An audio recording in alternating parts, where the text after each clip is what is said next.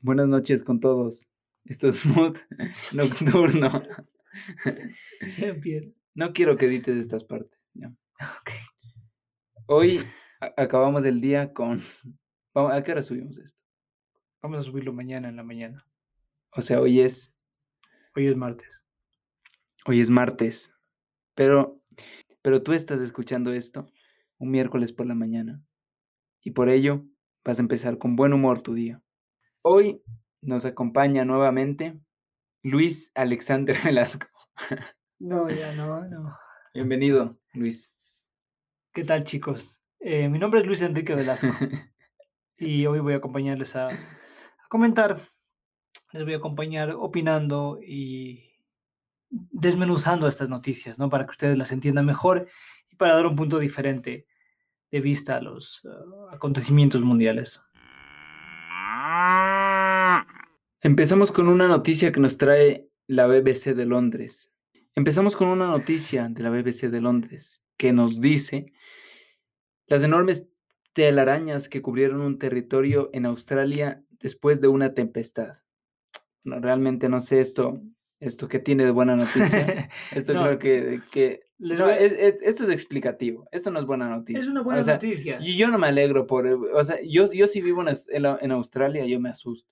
Yo no, yo no digo. Es que hay "Oh, muchos amantes también de las Genial. arañas. Hay muchos amantes de las arañas. Pero creo que hay, hay menos amantes de las arañas que. Es que aún así no seas amante de las arañas, te, te gusta ver o te agrada escuchar que hay eh, estos fenómenos de la naturaleza. A mí me, me llama mucho la atención. A mí me gustan mucho las arañas y por eso creo que elegí esta noticia.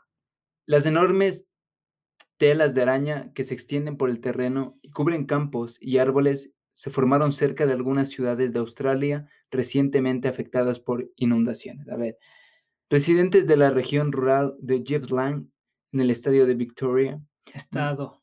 el estado de Victoria. Es de- estadio. No, dijeron que los velos, semejantes a una gasa, aparecieron después de que cayeran lluvias muy torrenciales por varios días. En una zona, una telaraña llegó a cubrir una extensión de más de un kilómetro a lo largo de una carretera. Un kilómetro. Expertos dicen que los velos se crean mediante una táctica de supervivencia conocido como vuelo arácnido o veloning en inglés, en la que las arañas arrojan seda para trepar a terrenos más altos.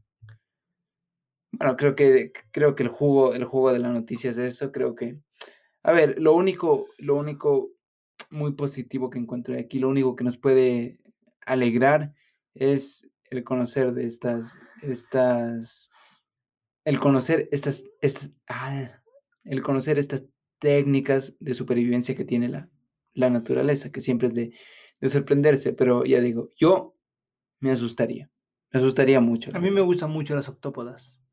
Sus pequeñas, no son, no son oct- octópedos.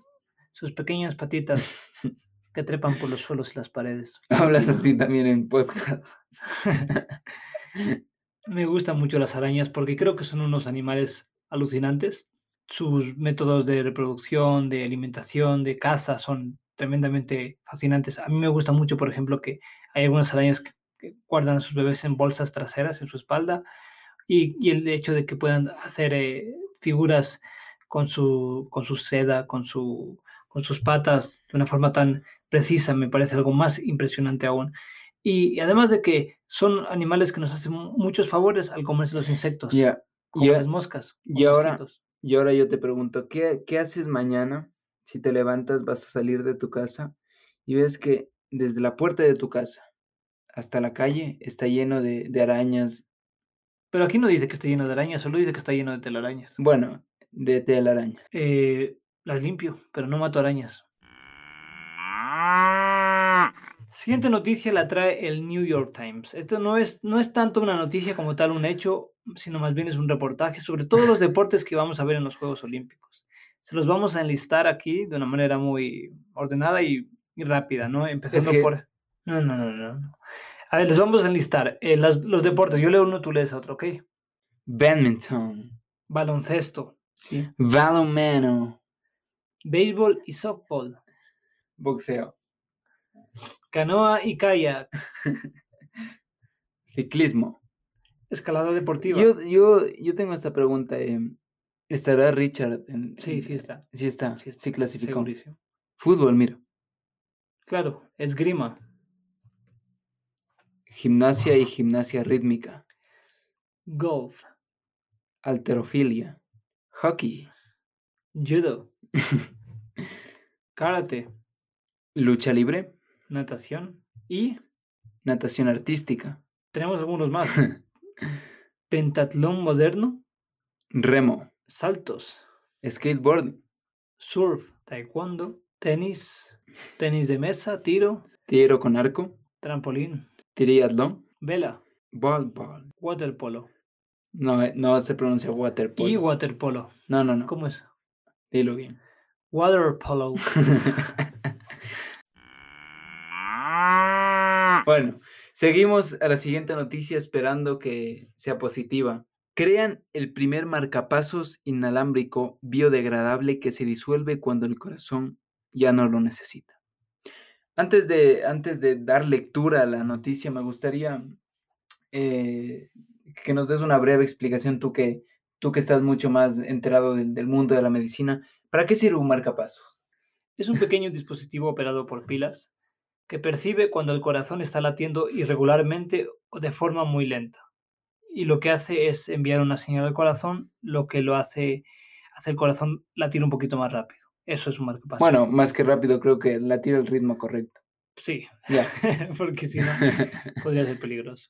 Claro, entonces, em, básicamente lo que nos dice la, la- la noticia es que eh, unos científicos de la Universidad de Northwestern en Illinois, USA, han desarrollado un nuevo marcapasos. Este aparato, que no es una novedad en el mundo de la, de la medicina, con su funcionalidad, sí que lo es porque se diferencia de los tradicionales en que es inalámbrico y biodegradable. O sea, yo lo que entiendo aquí es que una vez se dejan, se, ya no lo necesitas, se, digamos, se, se evapora ¿Y cuándo. ¿Y cuándo se supone que ya, o sea, digamos que únicamente lo necesito una semana o dos y otra persona lo necesita tres meses? Me imagino que se va a degradar al mismo tiempo. ¿O cómo puedo hacer yo para...? No, no, no, no, no. A ver, bueno. Y ahí, ahí estamos cometiendo un error nosotros como, como mood. No, nos no, no, no, no estamos leyendo bien la noticia, entonces. Dice, em, los marcapasos temporales que existen a día de hoy, el- creo que la diferencia de esto es que no tiene cables. Es inalámbrico. Es decir, y yo lo que, ten- lo que tengo entendido es que mediante otro dispositivo externo de tu cuerpo, le pones como apagar o algo, autodestruir y, y se disuelve. Puede ser, ¿no? Sí, Sí, me imagino que es así. Si por algo es inalámbrico. sí, claro, porque no creo que exista un límite, porque no se sabe cuánto va a necesitar esta persona el, el marcapasos. O a lo mejor sí que tiene un límite que es amplio, como cinco años, Aquí está. aquí- seis aquí años. está. Bueno, aquí nos trae información verificada. Luis Alexander Velasco. Dale, Luis. El marcapasos de estos investigadores está construido con magnesio, tupnesio, silicio y polímero PLGA. Todos ellos compatibles con el cuerpo y que se disuelven mediante reacciones químicas. Para funcionar, el aparato recurre a un dispositivo externo que envía ondas de radio al receptor del marcapasos. A través de dichas ondas, el invento obtiene electricidad y con ella regula el latido. Me encanta, me encanta la noticia. Felicidades a las personas que lo desarrollaron en De la-. Universidad de Northwestern. ¿Estás bien? Estoy de lujo. ¿Algún mensaje a la audiencia? Sean felices mientras puedan, eh, aprovechen sus días, sonrían. No siempre estar sonriente es estar feliz. Hay veces que se está cansado o se está un poco más serio, pero sean, Pero, pero hay, que, hay que sonreír por lo general. hay que sonreír Hay y que tengan sonreír. una actitud positiva de, de lucha, de esfuerzo. Y no sean tan serios. Y recuerden, la vida es una, una aceituna.